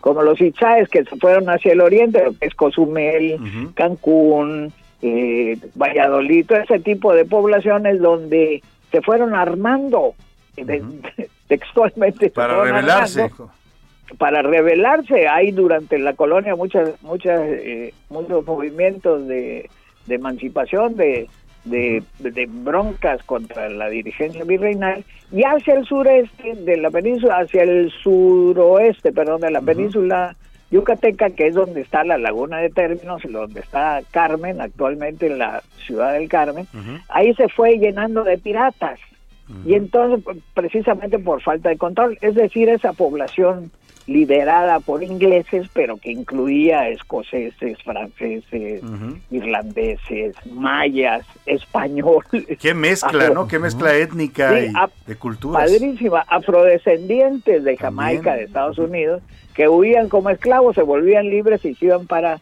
para todavía no se llamaba Carmen, se llamaba la, la isla de Tris, que es una abreviatura de términos, que tiene que ver con el nombre de la laguna de términos, a la cual le dio el nombre eh, eh, los primeros eh, exploradores, eh, Fernández Hernández de Córdoba, Grijalva, Hernán Cortés le llamaban términos porque decían que ahí terminaba, ahí daba vuelta la supuesta isla de Yucatán, que resultó ser Claro, una, resultó ser la una- península de un Claro, una península. Ellos desde Colón habían estado contactando con islas, entonces pensaban que lo que seguía, que era Yucatán, También también, era una isla. isla. Y descubrieron que era un mundo grandísimo, ¿no? Que es lo que hoy llamamos Mesoamérica y que incluía todas las grandes culturas mesoamericanas. Oiga. Y entonces ya se configura la idea de ir y, y conquistar México, ¿sí? Y doctor, y de todo esto que nos- esta historia que nos cuenta esta mm, multiculturalidad, multietnicidad eh, que da vida a una ciudad como Ciudad del Carmen, eh, lo que tenemos hoy, eh, ¿cómo lo define usted? Es decir, esta población que tiene todos esos orígenes, que tiene toda esta historia eh, y que, bueno, pues, Pues es hoy una, un puerto, decía usted, muy importante. Sí, efectivamente, eh, con el con la hue- que hemos pasado por la explotación del palo de tinte, de, la, de las maderas preciosas, de caoba, cedro, chicle, ¿no? Por parte de Estados Unidos. ¿Quién se acuerda del Enequén también?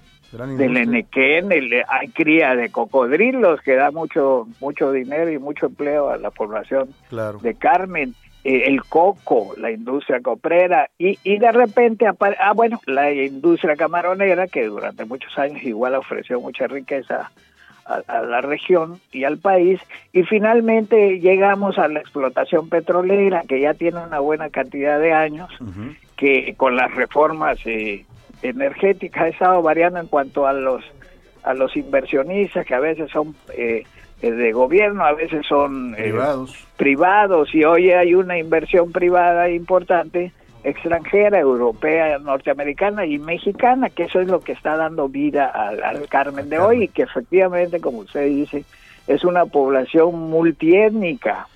Recientemente se, se hizo el recuento del- de las nacionalidades, ya hay cerca de 150 nacionalidades. Ahí, en Ciudad del Carmen. viviendo- Viviendo en Ciudad del Carmen y obviamente de, de todo el país, ¿no? Que predominan los vasqueños, los yucatecos, los campechanos de la ciudad de Campeche, de Toluca, de... Y, y toda Sí. esa composición, doctor, eh, eh, porque por ejemplo conocemos bien a los campechanos, tienen fama, de, de- de ahí incluso se toma una, una palabra para decir, eres muy campechano, eres muy tranquilo, eres muy eh, parsimonioso. muy- Eh, los, muy los de. Carmen, ¿cómo les dicen los de Carmen para empezar su Pues, gentilicio? pues somos doblemente simpáticos.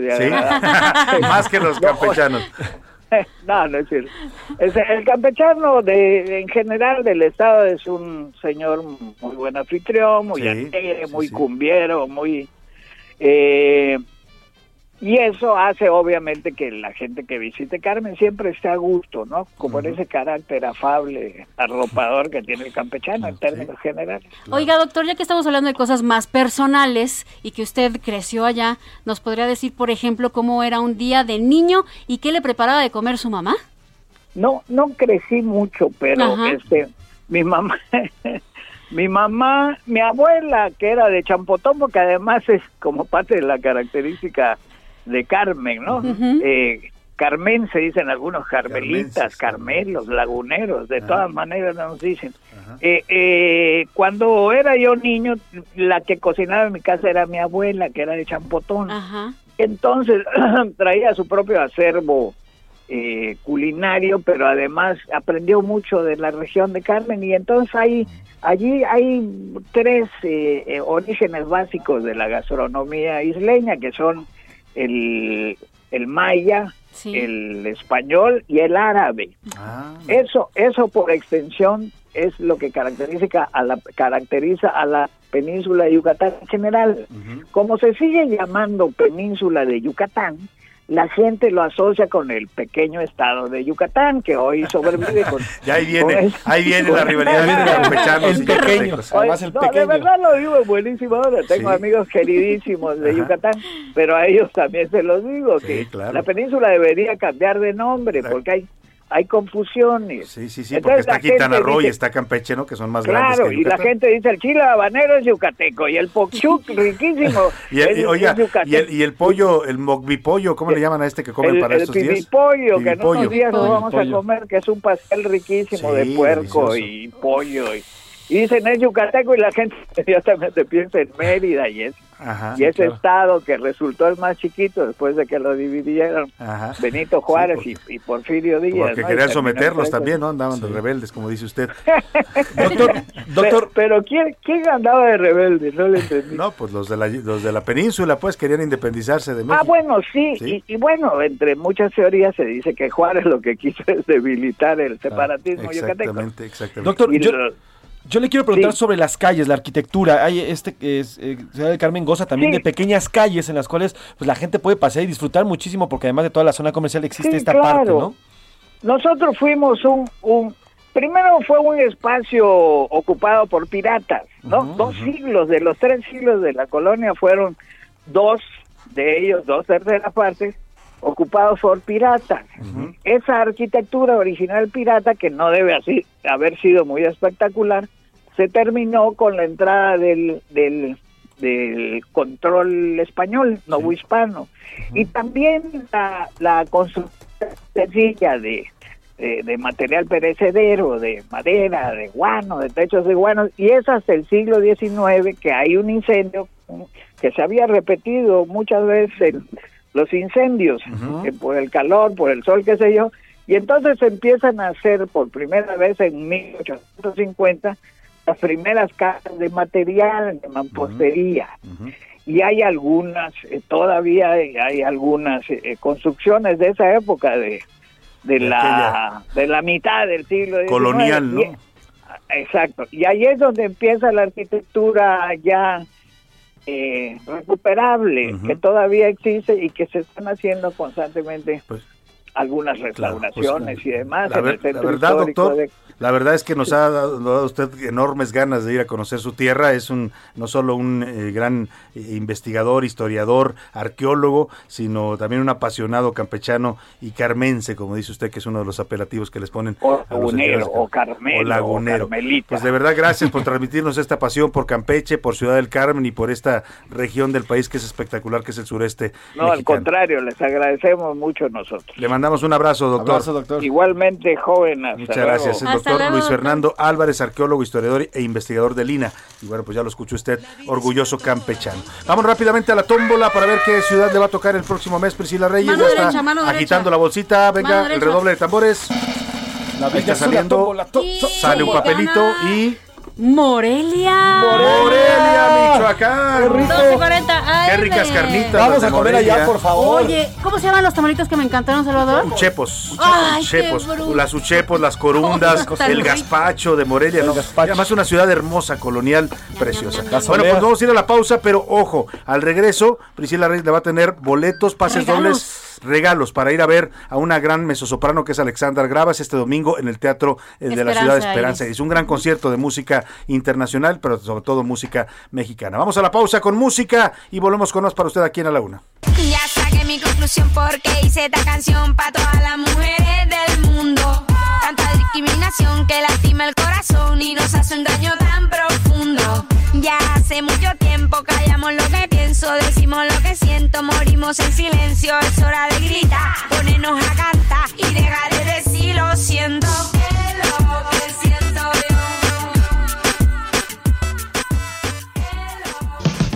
Estás escuchando A la Una con Salvador García Soto. Regresamos.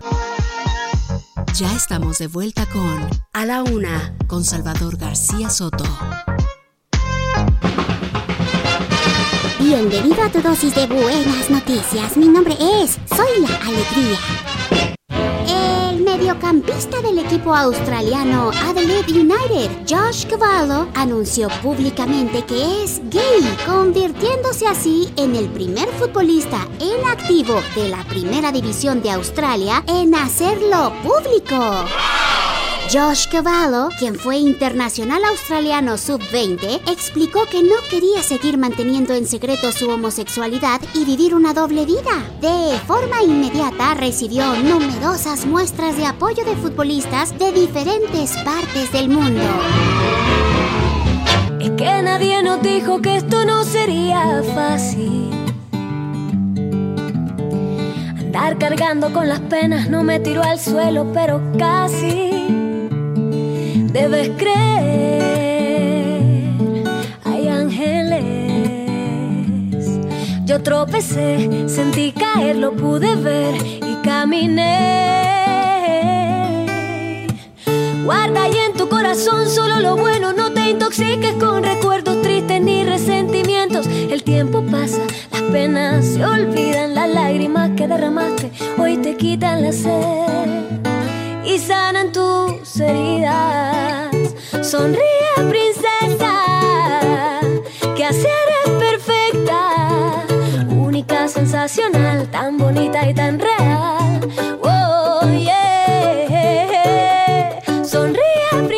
Dos de la tarde con 31 minutos. Sonríe princesa, dice esta canción que canta Martina La Peligrosa, una joven cantante, eh, cantante cantautora colombiana. Es el del año 2017 esta canción y bueno, pues invita a las mujeres a eso, a sonreír y a seguir siempre luchando con un mundo a veces que es duro contra las mujeres y más cuando hablamos de temas de enfermedad como el cáncer de mama. Así es que sonrían princesas, se los dice Martina La Peligrosa y se los decimos también aquí en A la Una.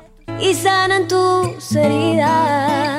Sonríe, princesa, que así eres perfecta, única, sensacional, tan bonita y tan real. Oh, yeah.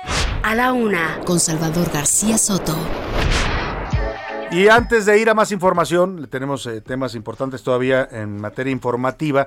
Queremos eh, hacerle un regalo en este eh, fin de semana. Eh, el próximo domingo habrá un concierto que es, es un regalo porque es una gran cantante, una gran voz, Alexandra Gravas. Aquí hemos tenido el gusto de platicar con ella y le contamos de su material reciente, un disco donde hace un sentido homenaje a la canción mexicana. Canta varias de nuestras canciones emblemáticas de autores mexicanos. También por ahí vienen canciones brasileñas, argentinas, es también latinoamericana.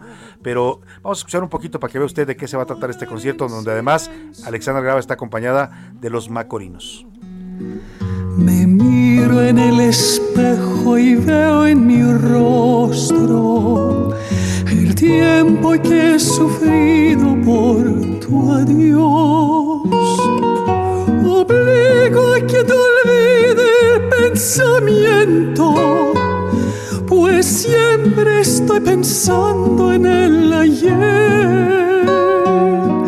Prefiero. Priscila Reyes. Ay, qué voz. Qué voz de la qué Alexandra voz. Gravas. Sí. Cuéntanos del regalo que le tenemos al público. Oigan, pues este, este domingo ella va a estar presentándose en el Teatro Esperanza Iris a las 6 de la tarde, este domingo 31 de octubre, y tenemos boletos dobles para que vayan a ver a Pases esta dobles se vaya a ver. a esta mezzosoprano griega que es espectacular. Y les voy a hacer una pregunta tipo de qué color es el caballo blanco de Napoleón. A ver, vamos Muy- a dar. Muy fácil. Vamos a dar, ¿le parece? Tres pases dobles a WhatsApp para que se Ujú. apure usted a contestar la respuesta, las primeras tres respuestas que lleguen. Nada más pónganos siempre su nombre y Nombre su teléfono completo. de contacto. Sí. Bueno, el Ujú. teléfono ahí lo vamos a ver nosotros, Ujú. pero su nombre para poder contactarlo y decirle cómo recoja sus boletos. Correcto. Y otros tres para nuestra cuenta de Twitter, arroba S. García Soto. Vamos a postear en este momento, Salvador, una imagen de, la, de Alexandra Gravas. Ahí va la pregunta, Y ¿eh? ahí, tantito. con la pregunta, y ahí los primeros tres que respondan, o, o las primeras Ajá, que respondan correctamente, les vamos a enviar un DM directamente para que nos miren sus datos y puedan accesar. Exactamente, esa es la mecánica. Así es que venga la pregunta. La pregunta es, ya les dije como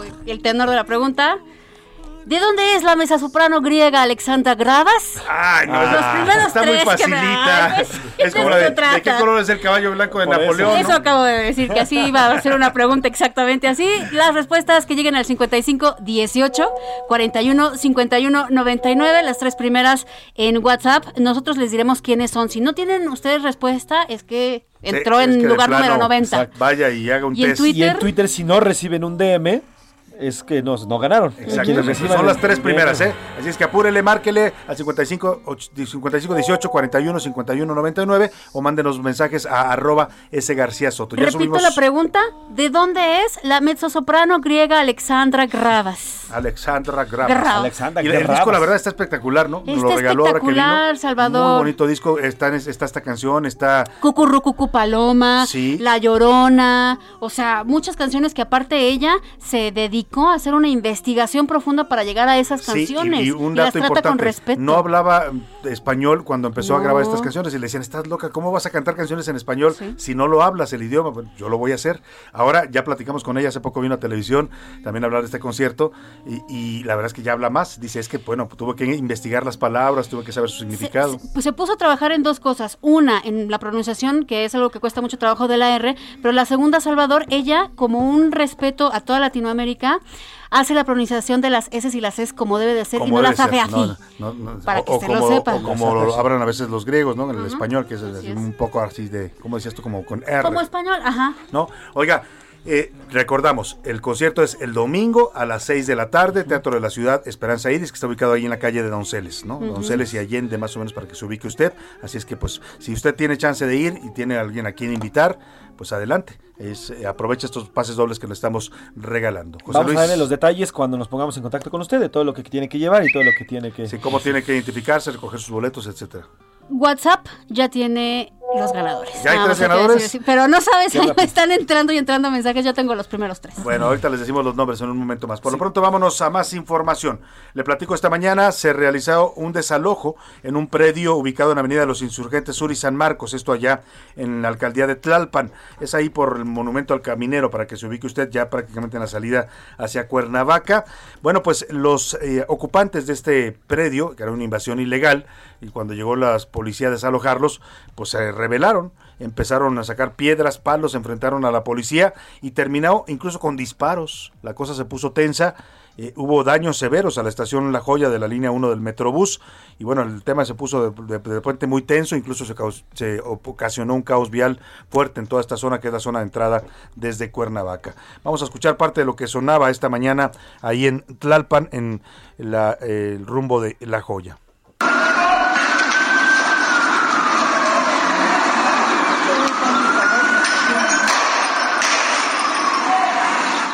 Así como usted lo escuchó con todo y balazos. José Luis, ¿cuál fue la causa de este desalojo? ¿Se sabe algo?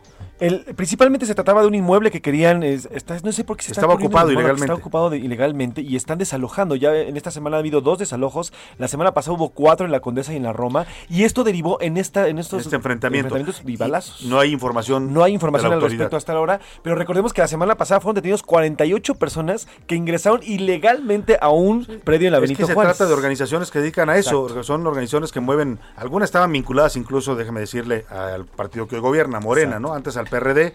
Y bueno, ellos las fomentan, las promueven. Hoy ya se les volvieron un problema porque son gobierno y los empiezan a desalojar. Llegan y si ven una propiedad que está sola o abandonada, se meten y la ocupan. ¿No? Y empiezan a vivir ahí y pues el dueño tiene severos problemas, ¿no?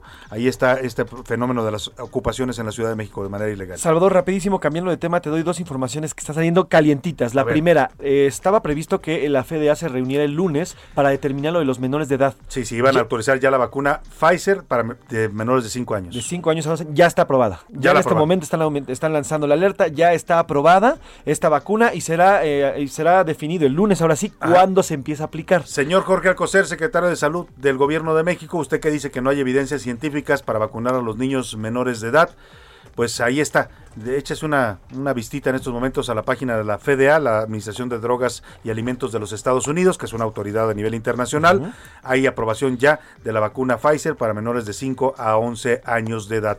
Dijo él que no vacunaría a sus nietos. Sí. Pues a ver, yo no sé si el doctor esté mal informado, nuestro secretario de Salud, eh, pero insisten él y López Gatel en que no hay evidencias científicas. Bueno, pues si lo dice la FDA, con todo respeto, yo le creo más a la FDA que a la Secretaría de Salud de México. Y no es que sea malinchista, ¿eh? es que son niveles, pues allá tienen todo un tema de eh, Protocolos. expertos y protocolos en estos temas. Y otro tema ligado, Salvador, al, al COVID. En este momento, la oficina de la directora de Inteligencia Nacional de Estados Unidos, Avril Haines, está anunciando que tras las investigaciones que hizo en Wuhan, China, determinan que el coronavirus no fue elaborado como una arma biológica ni creado en un laboratorio. Así de plano ya lo Estados dicen. Unidos lo está determinando en este instante. Lo que tanto decía el señor Donald Trump, ¿no? Exactamente. que acusaba a los chinos de haber creado este virus. Bueno, pues ya el gobierno, el propio es gobierno de Estados Unidos. Este Sí, organismo. exactamente, sí, es la oficina de la directora de Inteligencia Nacional de Estados Unidos, Avril Haines. Ya hicieron una profunda investigación y determinan que no, que el virus surgió, como se ha dicho desde el principio, pues a través de la transmisión entre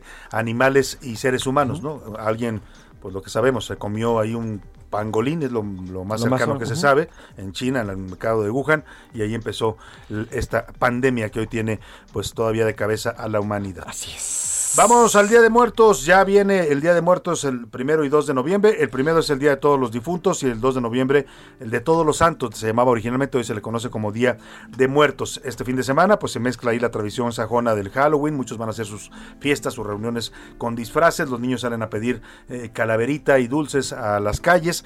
Y bueno, vamos a hacerle aquí un recuento. Iván Márquez nos cuenta los rituales que hoy comienzan del Día de Muertos. El Día de Muertos se acerca. La tradición, la memoria y el recuerdo se sobreponen al olvido. Esta celebración se remonta a la época prehispánica, y es que en la visión indígena implica un retorno transitorio de las ánimas de los difuntos, quienes regresan a su casa. La señora Juanita año con año celebra estas fechas. Es el recuerdo de esta temporada, venir y recordar a mis familiares. El ritual inicia desde el 28 de octubre. Se enciende una primera vela junto con una flor blanca para recibir a las ánimas solas. Un día después se coloca otra vela, pero ahora con un vaso de agua, dedicado a los difuntos desamparados y olvidados. El 30 se añade como extra un pan blanco para quienes se fueron sin comer o tuvieron un accidente. Un día después se añade fruta para nuestros ancestros. El primero de noviembre es Día de Todos los Santos. Llegan las almas que fallecieron siendo menores y es donde se pone la comida en el altar. El 2 de noviembre representa a los fieles difuntos, quienes llegan a recoger y a comer las ofrendas que la familia colocó, como el señor Rodrigo, quien honra a sus familiares en el Estado de México. Nuestros difuntos van a nuestra casa a comer y a disfrutar, mientras nosotros estamos cuidando su sepulcro para que no sea ocupado. El 3 de noviembre se enciende una última vela blanca, se despiden a los fallecidos y se retira todo. Así, la tradición mexicana honra a los muertos, acerca a la vida y a la muerte, en donde las almas llegan a la tierra a nutrirse y a compartir un momento más con sus seres queridos. Para la una con Salvador García Soto, Iván Márquez. Pues ahí está esta tradición y sus raíces que nos cuenta Iván Márquez. Y ahora vamos a los eventos. ¿Cómo se va a celebrar aquí en la Ciudad de México? Si usted nos escucha aquí en el Valle de México y quiere salir a celebrarlo, hay quienes nos decían mucho que van a estar en casa y que lo van a celebrar en familia, pero hay gente que le gusta salir, ¿no? Y le gusta ir a visitar un desfile, un altar de muertos o una tradición, alguna ofrenda. Los Y bueno, panteones pues también. se vale, hay que hacerlo. En los panteones, por supuesto, que también es una tradición ir al Que van a panteón estar abiertos ya este fin de semana. Va uno y les limpia su tumba, ¿no? Les da una, una shineadita, como dicen, les pone sus flores, ¿no? Yo conozco. Se, se recuerda ahí con cariño y con amor. Hay tradiciones, ¿no? Como las de allá de Calquini en Campeche, donde sacan los restos y los limpian. Es de verdad una, un- una tradición muy bonita porque usted ve con, con ese amor que sacan al, al- al esqueleto, a la calavera y lo están limpiando con una, con una este, brochita, ¿no? Para dejarlo guapito y luego ya lo ponen ahí al muertito y luego comen con ellos. Hacen su comida y es toda la tradición allá también en el sureste mexicano. Acá, por ejemplo, yo en, en- en Jalisco lo que se usa es ir al panteón, limpiarles la tumba, ponerles flores nuevas, estar con ellos un rato. Hay gente que les lleva un conjunto norteño, un mariachi, la música que le gustara al difunto, ¿no? Te decía que hay tumbas, sobre todo en el norte, donde les dejan un hueco. Y ahí vierten la bebida que le gustaba al muertito, que normalmente es alcohol. ajá. Y ahí le ponen literalmente la botella que le gustaba y la echan. Entonces es como una comida, como si estuvieras literalmente Sí, sí, con tu conviviendo familia. con ellos. Pues es que, es que ese es el sentido de esta festividad para nosotros. Es el día en la tradición prehispánica y en la- nuestra tradición ya mestiza, en que ellos regresan a, a visitarnos, que están con nosotros en, en ese, en ese tránsito desde el otro mundo, ¿no? Bueno, pues ahí está. Vamos a ver los eventos más emblemáticos que habrá para celebrar esta festividad de muertos aquí en la capital del país. Nos cuenta Milka Ramírez. El color naranja del cempasúchil inunda las calles y los cirios iluminan los panteones por el festejo de Día de Muertos. Uno de los lugares más emblemáticos para esta celebración es Mixquic, donde el aroma del copal se acompaña con música de mariachis para recordar a aquellos que se adelantaron en el camino. Es una danza, es para agradecer que nuestros ancestros nos están visitando. En Janitzio, Michoacán, la noche empieza con canoas iluminadas por veladoras y redes de mariposas, mientras los familiares cantan y rezan por sus muertos. La procesión termina en los cementerios donde los vivos se sientan alrededor de las tumbas de sus antepasados y conviven entre ellos. Oaxaca se viste de colores con disfraces de catrinas y diablos. El aroma del chocolate circula por las calles, lo mismo que las almas de los fallecidos, que a diferencia de quienes se encuentran en el purgatorio y vagan sin rumbo, regresan para abrazar a sus seres queridos. En Teotihuacán, Estado de México, las veladoras encienden esta gran celebración con las pirámides como escenario. Las leyendas, ofrendas y globos aerostáticos son solo algunas de las actividades para recordar a aquellos que ya no están con nosotros.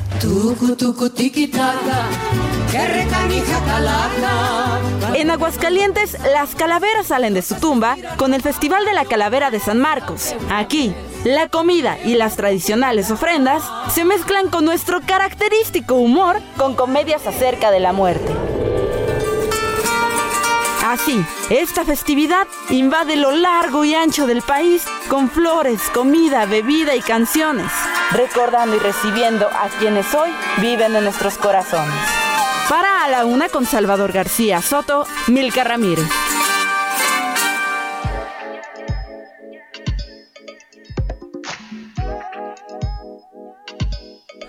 De la tarde, 46 minutos, ahí está, qué bonito, qué bonito esta festividad. A mí particularmente es de las eh, épocas que me gustan del año, el significado que tiene y el sentimiento de, de sentir y recordar a esos que tanto queremos y que tanto seguimos queriendo, ¿eh? porque a veces se fueron, yo por ejemplo mi padre se me fue hace, pues ya que va a cumplir 38 años, tenía yo 15 años de edad y todavía el recuerdo está a flor de piel y más en estas en estas fechas.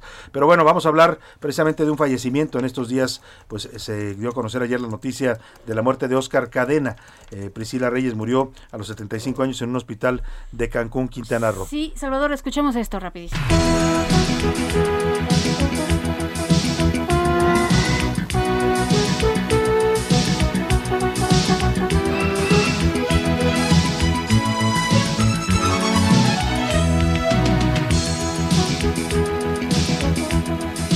Cámara infragante, ¿no? Gracias por permitirnos Ahí está. estar con ustedes. En este programa les presentaremos varias cosas que esperemos sean de su interés. ¿Nos acompaña? Está viniendo en una vía pública con el señor de la combi, señor. se me aventó, yo traigo la combi, el señor se me aventó, viene pero hasta la... Pero Jorge, el doctor Cándido no es güero. Pero- no somos güeros. Capaz que pasó el lechero por ahí.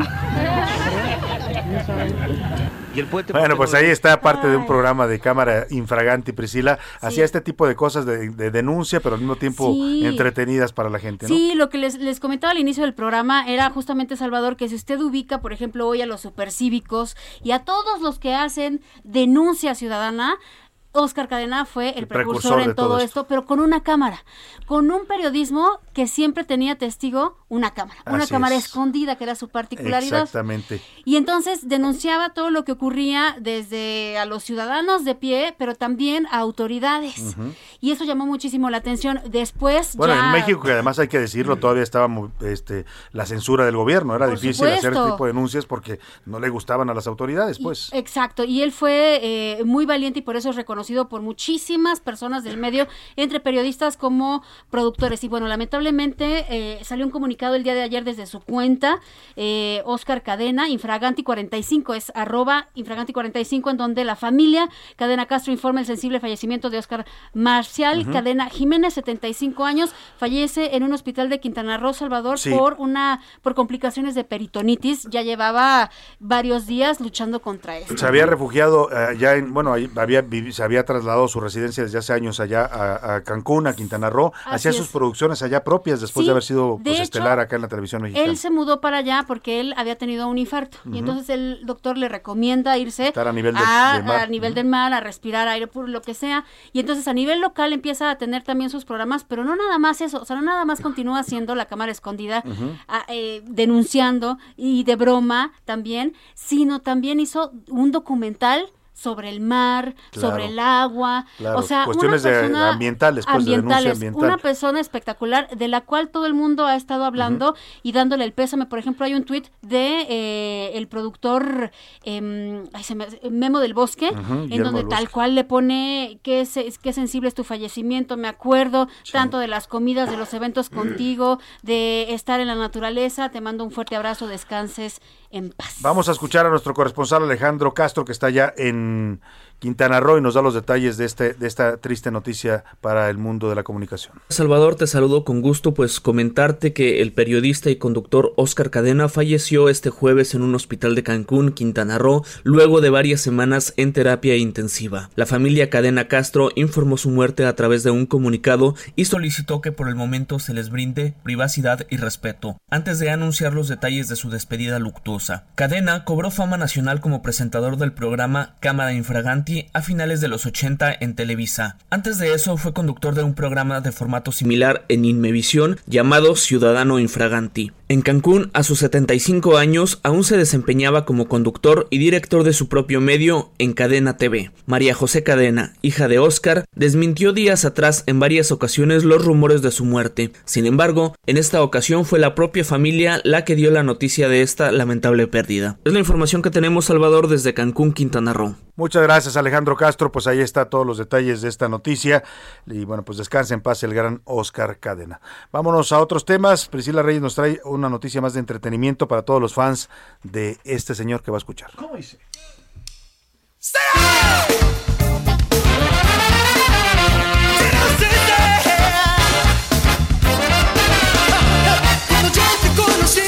Y las Reyes.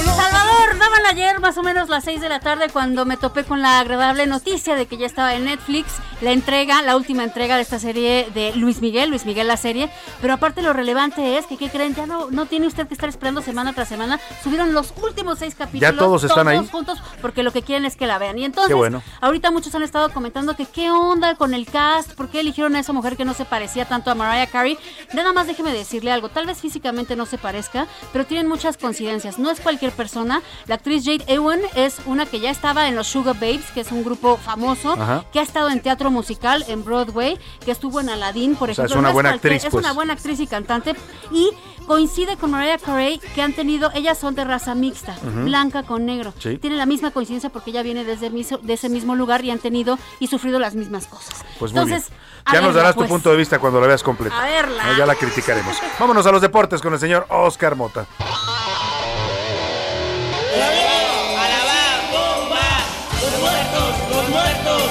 Saludos, Oscar Mota, ¿cómo estás? Porra la América, porra la América, que Eh, eh, porra para la América. Perdió contra el Monterrey. Adiós, América, en el torneo este de la CONCACAF. De la CONCACAF. Rápidamente, mi estimado Salvador García Soto, vamos a escuchar las voces de los protagonistas del deporte en esta semana.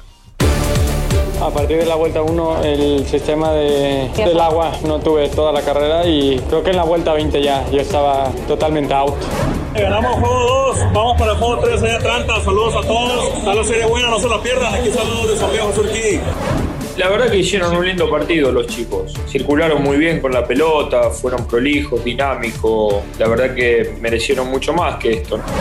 Queta, por haber sido la primer deportista mujer Así en encender un pebetero olímpico, pues se merece tener su asteroide. El mensaje, y quiero yo transmitirlo, es haga deporte. O sea, el deporte ya no solamente lo va a llevar a una mejor vida, lo puede llevar al cielo, Hasta al infinito, espacio. Como dice Buzz Lightyear, hasta el infinito y más, Más allá, lo puede llevar al espacio. Qué buena Increíble. recomendación, Oscar.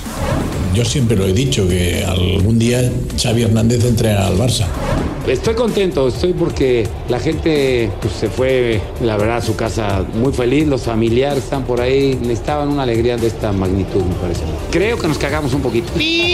Exacto, y no teníamos la pelota, eso les dije. Todo Pues ahí están los protagonistas de esta semana, Oscar. Aremi. Fuentes y María del Rosario Espinosa, además de Luis Urias, ganadores del Premio Nacional del Deporte. Muchas gracias, Oscar Mota. Y rápidamente, ganadores de los pases dobles para ver este fin de semana, domingo, Teatro de la Ciudad, 6 de la tarde, a Alexandra Gravas, Priscila Reyes. Jorge Alejandro Jiménez Herrera, Sergio Hernández Mendoza y Javier Romero Loya ya nos pusimos en contacto. Ellos ganaron por WhatsApp, a los que ganaron por Twitter les vamos a info- a informar en un DM. Recuerden mandarnos un DM con todos sus datos. Llegamos hacia el final de esta emisión. Gracias a todo el equipo, gracias a usted, sobre todo que nos escucha. Y lo dejo con Adriana Delgado y Dedo en la Llaga. Pase un excelente fin de semana, disfrute el Día de Muertos y aquí lo espero el lunes a la una.